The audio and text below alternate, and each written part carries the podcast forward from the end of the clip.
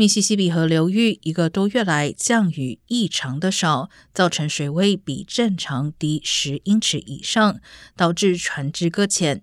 而密西西比河是美国农作物出口大动脉，九成以上农产品出口产自密西西比盆地。根据引航员的说法，中西部干旱以往约每十年发生一次。上次密西西比河出现这么低的水位是在二零一二年，导致美国损失三百五十亿美元。专家担忧运输受阻，正值谷物收成季节，全球粮食价格恐将都受到影响。